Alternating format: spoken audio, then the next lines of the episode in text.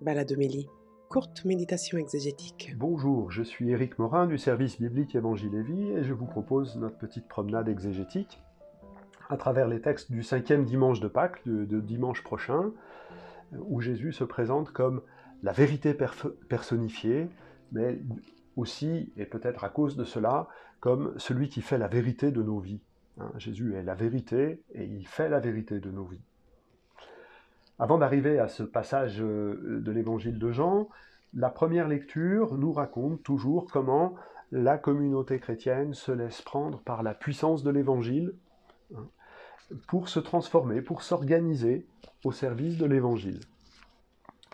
Euh, le, texte est connu puisque c'est donc, on appelle ça l'institution des diacres, euh, des sept, et ça veut répondre à un problème il y a une tension, on ne va pas dire une division, mais il y a une tension, une difficulté dans la communauté des frères juifs, mais de langue grecque, de culture grecque, et des frères juifs euh, plus, plus hébraïsants, euh, ont du mal à s'organiser, notamment pour que euh, les, subsides mis de côté, les dons, hein, euh, la communauté avait l'habitude de vendre les biens pour pouvoir les donner aux pauvres, eh bien, les veuves du groupe des juifs de langue grecque étaient ben, moins, moins favorisées dans cette répartition. Donc voilà, il y a, une question pratique. Et, à côté de euh, cette question pratique, il y a un principe, les douze ne doivent pas se laisser arrêter ils doivent au contraire s'engager plus résolument au service de l'annonce de la parole. Ça, c'est la, question. La solution qu'on va trouver, ben, c'est une solution assez simple, hein, finalement. On va, on va s'organiser.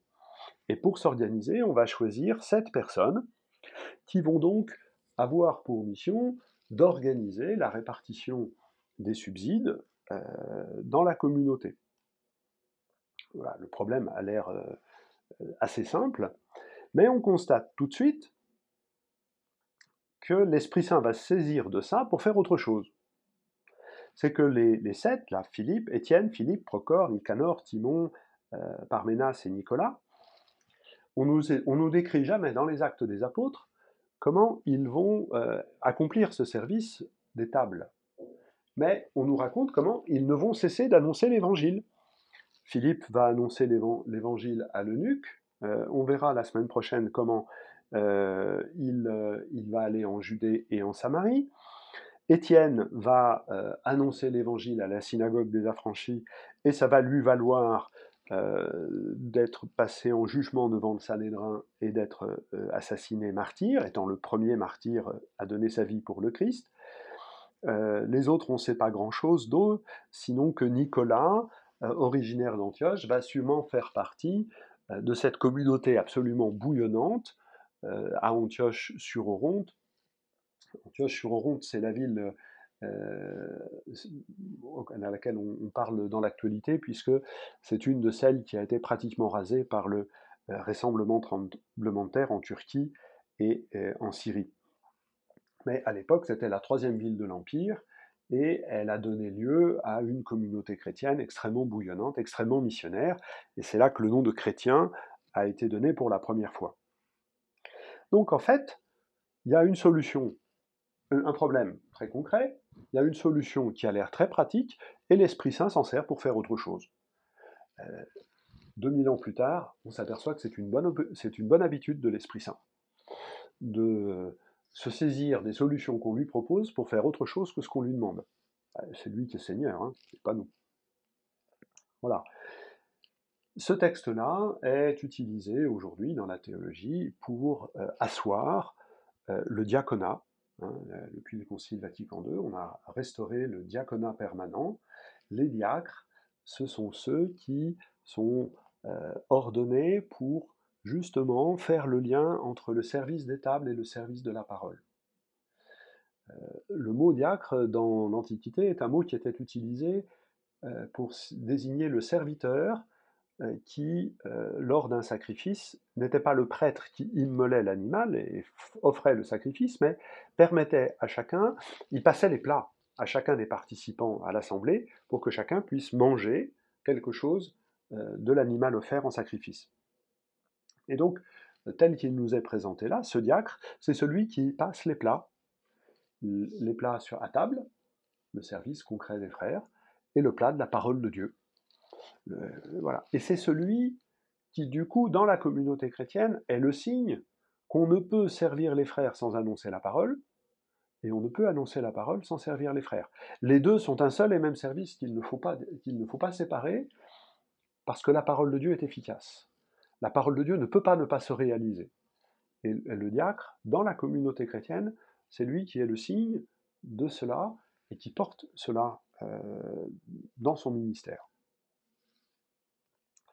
Pour la deuxième lecture, nous avons euh, encore un, extrait de la première lettre de Pierre, cette, cette catéchèse baptismale, hein, je crois que c'est comme ça qu'il faut l'appeler, et qui joue euh, cette fois-ci sur l'image euh, de la pierre. On a comme un petit résumé de l'histoire de l'Alliance à partir de l'image des pierres. Alors, Pierre, c'est justement Pierre qui écrit la lettre, hein, celui qui s'appelait Simon et à qui Jésus a dit un jour, à cause de la foi qu'il a professée, tu t'appelleras Pierre, c'est-à-dire tu t'appelleras Caillou. Hein, tu seras le roc, le rocher sur lequel on va pouvoir s'appuyer. Alors qu'est-ce qu'il en dit, lui, de cette image? Il en dit une première chose, euh, à partir d'une citation d'Isaïe 28, euh, par la venue de Jésus, Dieu a posé en Sion une pierre angulaire, une pierre choisie, précieuse. Et celui qui met sa foi dessus ne connaîtra pas la honte. Voilà, c'est une pierre qui va être euh, solide, on va, tenir. Hein. Pour Isaïe, il s'agit d'être ferme dans la foi, en s'appuyant sur cette pierre, et alors on sera affermi dans l'existence. Une pierre angulaire, qu'est-ce que c'est? Euh, Il ne pratiquait pas la technique de la clé de voûte. Et donc une pierre angulaire, c'est une pierre qui doit être polissable sur deux faces, euh, puisqu'elle est à l'angle. Hein. et elle doit être particulièrement solide parce qu'elle va, porter le elle va, porter deux murs et permettre à la jonction entre les murs de tenir. Et donc on a euh, une pierre précieuse, solide, sur laquelle on peut vraiment s'appuyer. Voilà, c'est ce que, euh, à l'aide de la citation euh, d'Isaïe, Isaïe, avec cette image-là, pensait effectivement au Messie. Et eh bien voilà, Dieu a fait cela. Alors on connaît l'histoire, et en, servant du psaume 117, euh, la pierre qu'ont rejetée les bâtisseurs est devenue la pierre d'angle. Voilà, on, a estimé que cette pierre, finalement, elle n'était pas de taille, sans jeu de mots. Et, du coup, on reprend une autre citation d'Isaïe au chapitre 10, elle, est devenue une pierre d'achoppement, un rocher sur lequel on trébuche. Le scandale de Messie crucifié qui est si difficile à accepter pour, euh, pour les Juifs, hein, qui était difficile pour Paul par exemple. Hein. Messie crucifié, scandale pour les Juifs, folie pour les païens. Ça, c'est l'itinéraire de Saül euh, avant qu'il ne rencontre le Christ sur la route de Damas. Et donc l'œuvre de Dieu, c'est d'avoir posé une pierre angulaire à Jérusalem. Et la conséquence, c'est que les baptisés, ceux qui s'appuient euh, par la foi sur cette pierre, deviennent une construction. La, pierre d'angle, c'est une pierre d'une construction. Elle ne se suffit pas à elle seule. Et donc les baptisés sont euh, les pierres vivantes de la construction de la demeure spirituelle. Euh, on arrive un peu à la limite de la comparaison. Qu'est-ce que c'est qu'une pierre vivante? Euh, Voilà, c'est euh, l'image parle ainsi. Cette pierre vivante, elle permet de faire un temple, une demeure spirituelle, une demeure que Dieu habite. Et cette fois-ci, il y a donc une identité entre la demeure le peuple qui devient un peuple de prêtres, un peuple sacerdotal, par notre baptême, nous sommes tous un peuple de prêtres, nous sommes tous appelés à tenir en présence de Dieu pour euh, intercéder pour nos frères et donner au monde la bénédiction de Dieu. Ça n'est pas réservé au ministère ordonné, c'est la, grâce et, la force de notre, de notre baptême. Et donc nous sommes à la fois la demeure, nous sommes le peuple et nous sommes le sacrifice nous avons à nous offrir nous-mêmes. Et en, sacrifice, à offrir à Dieu notre présence, c'est ça le sacrifice que nous lui offrons, pour que par notre présence euh, devant lui, nous puissions intercéder et bénir. C'est ça qu'il y a derrière l'image de la pierre vivante. des êtres qui s'appuient sur la pierre angulaire et qui donc se laissent transformer par cette pierre. Et cette pierre, elle est solide, elle est ferme, nous devenons solides et fermes. Cette pierre, elle est vivante parce que le Christ est ressuscité et nous devenons vivants comme Jésus est vivant. Euh, et, voilà pourquoi nous sommes un sacerdoce royal, une nation sainte, un peuple destiné au salut. Autant de choses qui, étaient dites d'Israël. Israël est le peuple sacerdotal, la nation sainte.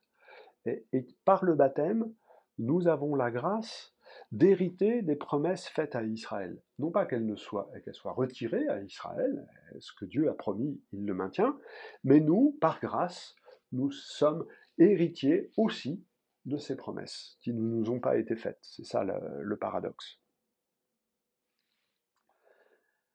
Dans l'Évangile, au chapitre 14, nous avons le début d'un long discours euh, que nous entendons chaque année par morceaux, mais là, nous, on en a le début, un long discours des chapitres 14, 15, 16, que Jésus adresse à ses disciples après leur avoir lavé les pieds, après que Judas soit parti, après que Pierre ait dit Seigneur, moi je donnerai ma vie pour toi, et euh, on connaît la réponse de Jésus avant que le coq ait chanté, tu m'auras renié. Et donc le discours commence vraiment comme un testament. Hein. Euh, ne soyez pas bouleversés. Ce sont des paroles, un testament, ce sont des promesses qui vont tenir par-delà la mort. Par-delà le départ de Jésus, Dieu, euh, Jésus nous donne sa parole, son enseignement, pour que nous puissions tenir par-delà sa mort. Et il promet d'aller préparer une place. Alors il y a une continuité thématique avec la, deuxième lecture, celle du temple, de la demeure. Jésus, par sa mort, va vers le Père où il nous prépare une place pour que nous puissions tenir devant le Père euh, dès maintenant et surtout pour l'éternité.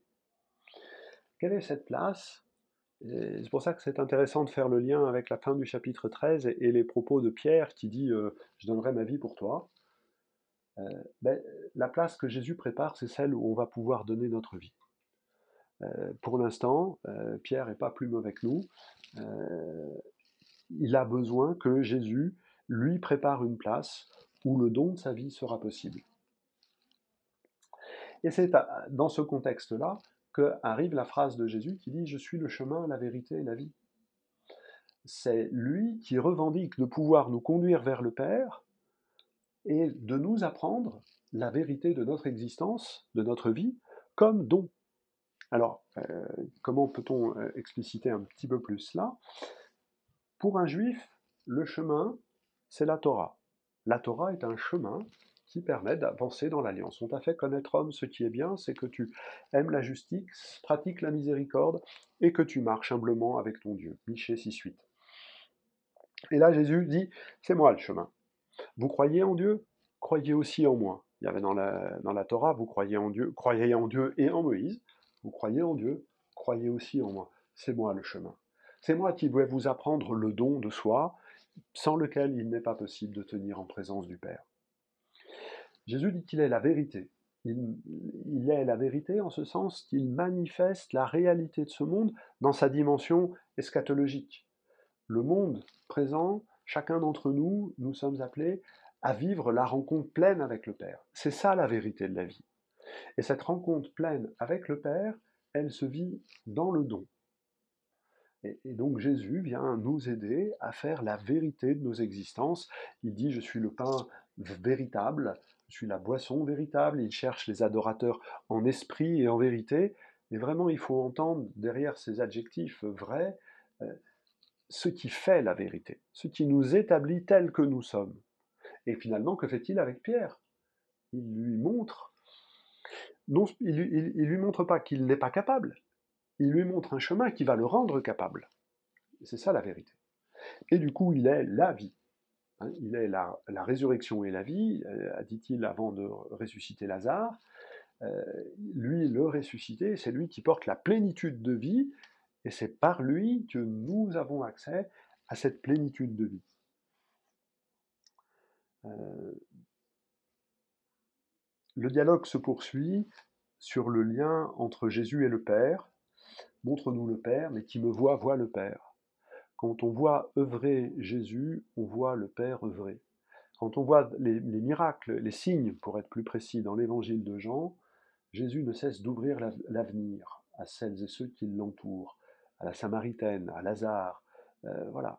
L'œuvre de Jésus et du Père conjoint, c'est d'ouvrir l'avenir pour que nous puissions rentrer dans l'éternité. Voilà, quelques éléments de réflexion sur ces textes forts. Je vous souhaite euh, une bonne semaine, un bon dimanche, une belle célébration. À bientôt.